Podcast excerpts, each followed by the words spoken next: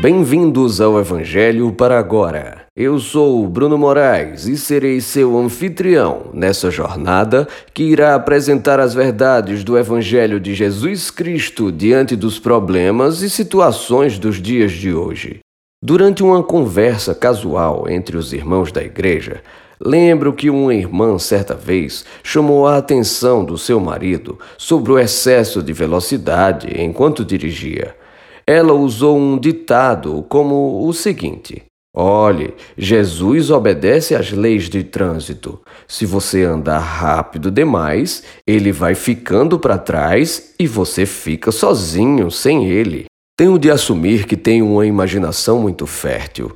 Instantaneamente, imaginei minha clássica representação mental de Jesus Cristo sentado no banco de trás do carro. E, quando o veículo ficava rápido demais, o corpo dele continuava na velocidade máxima daquela rua e o carro seguia sem ele. Isso me fez lembrar de um artigo que escrevi enquanto estava na faculdade de teologia e quero compartilhar o conteúdo com vocês. O estilo da escrita é um pouco diferente, pois prezava por uma apresentação textual adequada ao contexto científico, o que pode destoar um pouco do que estamos acostumados a ouvir por aqui. Mas buscarei fazer as adaptações necessárias. Falarei sobre as leis de trânsito e a carta aos Romanos, que faz parte do Novo Testamento da Bíblia. Não é simples identificar na história da humanidade o momento exato em que surgiu o que hoje conhecemos como trânsito. Isso porque a atividade humana frequentemente está relacionada ao movimento quer de um lugar para outro, de uma aldeia, de uma cidade para outra, ou até mesmo de um continente para outro continente. Há relatos de que o Império Romano criou um sistema rodoviário com mais de 100 mil quilômetros de extensão para o deslocamento de tropas. Isso no tempo em que carretas puxadas a boi eram um meio muito utilizado. De lá para cá, novos impérios surgiram e também desapareceram, mas as ruas e estradas, com seu respectivo trânsito, permaneceram. O que mais se acentuou, além dos novos tipos de veículos utilizados, foi a quantidade exponencialmente maior de veículos. Como resultado, não seria de se assustar a necessidade de regular o trânsito de forma a permitir sua fluidez com harmonia e segurança. Isso em todas as civilizações.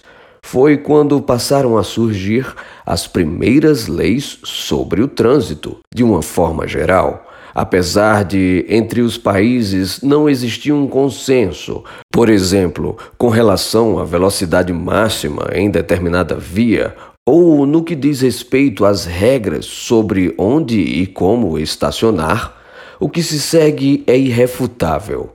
Em todo o mundo civilizado foram publicadas leis com limites de velocidade e regras para estacionar o veículo. No Brasil, no ano de 1910, foi publicada o que viria a ser a primeira regulamentação de trânsito.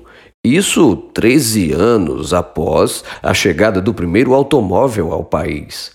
Em 1928, surge a Polícia de Estradas, com novos regulamentos, seguindo um longo caminho até o Código de Trânsito Brasileiro. O que se pretende extrair desse histórico é que as leis de trânsito são uma realidade em todas as cidades, e isso há muito tempo. O que faz com que, desde a infância, as pessoas conheçam ao menos em parte essas leis.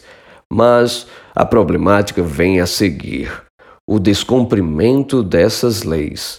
Destaco o controle de velocidade já que o descumprimento dos limites de velocidade é o fato que mais prevalece na contribuição para acidentes de trânsito. Hoje em dia, é raro um país que não exija uma licença de seus cidadãos para que possam conduzir veículos em seu território. E essa licença vem com alguns requisitos, dos quais destacamos o devido treinamento e conhecimento sobre as leis de trânsito, aprovadas e publicadas por autoridade legalmente constituídas pelo povo.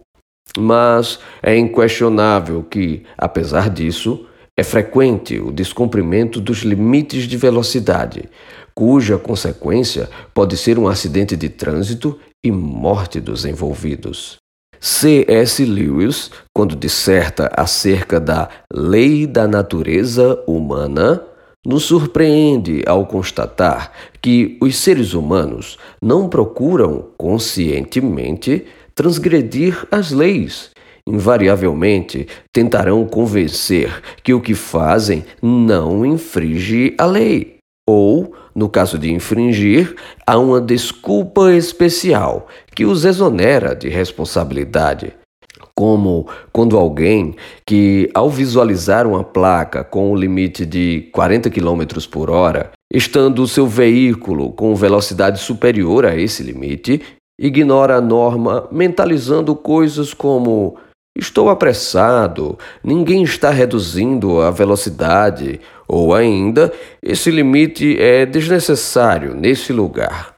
Isso se daria pelo fato de que há um elemento interno em nós que nos incomoda quando descumprimos essa lei natural de fazer o que é certo. Por isso, precisamos de desculpas para nós mesmos. Nessa esteira, uma pessoa que visualize a placa com o limite de velocidade e não age de forma a compatibilizar a velocidade do seu veículo aquele limite, já elaborou em sua mente uma excludente especial para que, em seu caso, ela não seja obrigada a obedecer à lei.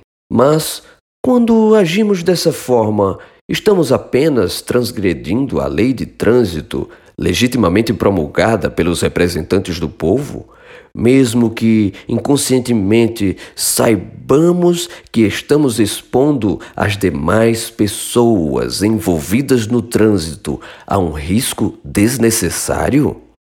Foi preciso caminhar até aqui para analisarmos mais detidamente a carta do apóstolo Paulo aos Romanos, no capítulo 13, versículos de 1 a 10, na nova versão internacional, que diz: Todos devem sujeitar-se às autoridades governamentais, pois não há autoridade que não venha de Deus. As autoridades que existem foram por ele estabelecidas. Portanto, aquele que se rebela contra a autoridade está se opondo contra o que Deus instituiu. E aqueles que assim procedem trazem condenação sobre si mesmos, pois os governantes não devem ser temidos, a não ser por aqueles que praticam o mal. Você quer viver livre do medo da autoridade? Pratique o bem e ela o enaltecerá pois é serva de Deus para o seu bem. Mas, se você praticar o mal, tenha medo, pois ela não porta a espada sem motivo. É serva de Deus, agente da justiça, para punir quem pratica o mal. Portanto, é necessário que sejamos submissos às autoridades, não apenas por causa da possibilidade de punição, mas também por questão de consciência. É por isso também que vocês pagam impostos, pois as autoridades estão a serviço de Deus, sempre dedicadas a esse trabalho.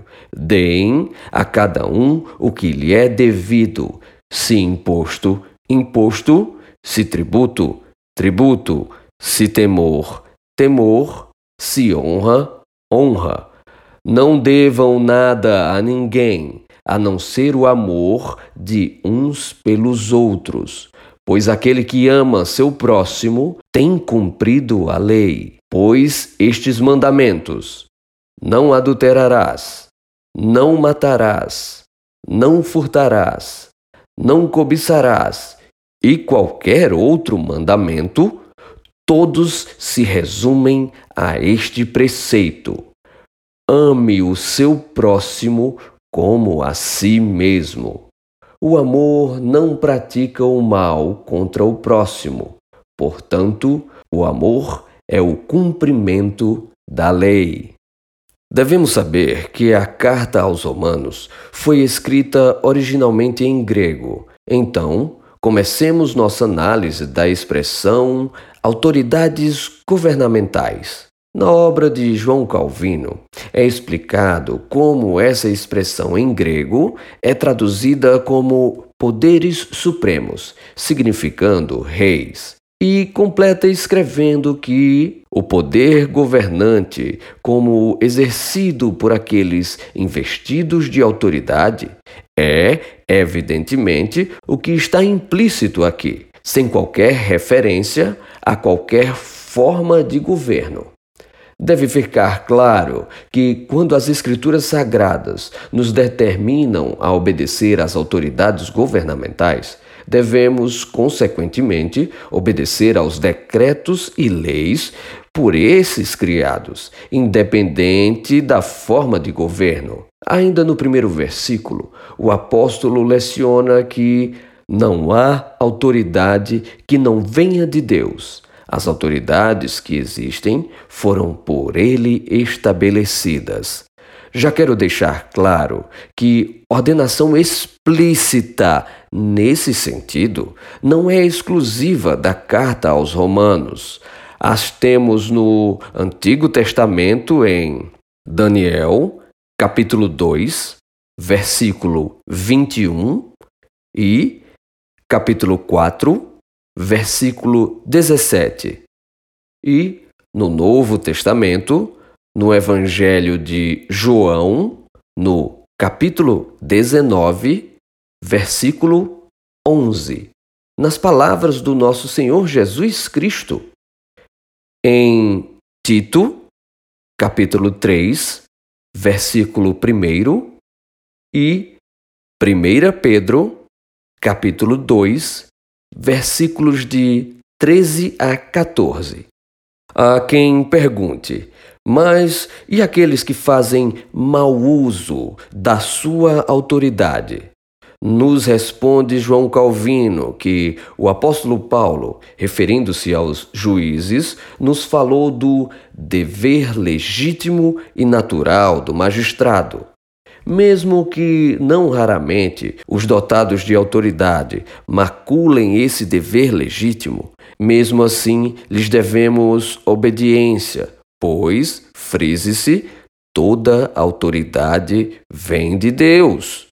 A essa altura, é relevante o conselho de Gamaliel em Atos, capítulo 5, versículo 38, segunda parte, ao versículo 39. Se o propósito ou atividade deles for de origem humana, fracassará se proceder de Deus, vocês não serão capazes de impedi-los, pois se acharão lutando contra Deus. Interessante perceber que todas essas proposições convergem para a necessária obediência às leis. Especificamente no âmbito jurídico, Hans Kelsen preceitua que o que nos obriga a cumprir as leis é uma norma fundamental hipotética, que, como o próprio nome diz, trata-se de uma lei que fundamenta o cumprimento de todas as outras, mas não está escrita, é hipotética.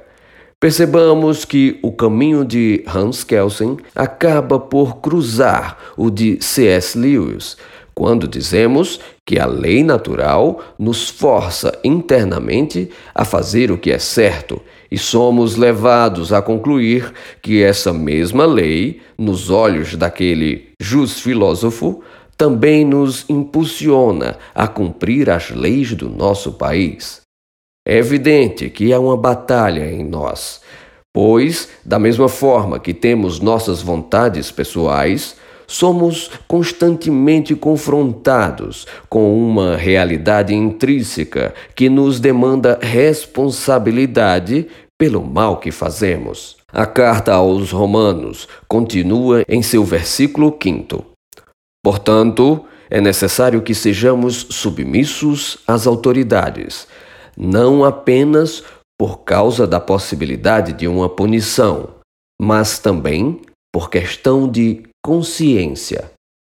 Aqui continuamos tendo direta relação com as leis de trânsito, pois temos de concordar que, quando há fiscalização por policial ou radar numa rua ou rodovia, a grande maioria dos condutores de veículos reduz a velocidade para que ela se compatibilize com os limites da via. Essa circunstância acaba por trazer um problema de morte para aqueles que, somente sob fiscalização, cumprem as leis de trânsito. A servidão ao dinheiro. Mas sobre isso continuaremos conversando em nosso próximo encontro. Nele, conversaremos sobre as consequências dessa força de servidão ao dinheiro. Proponho uma oração, que, como de costume, você é convidado a repetir essas palavras, ou, preferindo, apenas mentalizá-las enquanto oramos juntos. Santo Deus, nosso Pai. Como é impressionante perceber que as suas lições são atemporais, se aplicando ao nosso cotidiano, mesmo tendo sido escritas há tantos anos atrás. Pai amado, Pai querido, nos livra das armadilhas que nos coloquem em posição de tentar lutar contra a tua vontade, pois tua vontade é boa, perfeita e agradável. Nos ajuda a te servir, obedecendo os teus mandamentos, e com isso agradar o teu coração. Esse é o nosso pedido, no poderoso nome de Jesus Cristo. Amém. Vejo você no próximo Evangelho para agora. Que Deus o abençoe e até mais.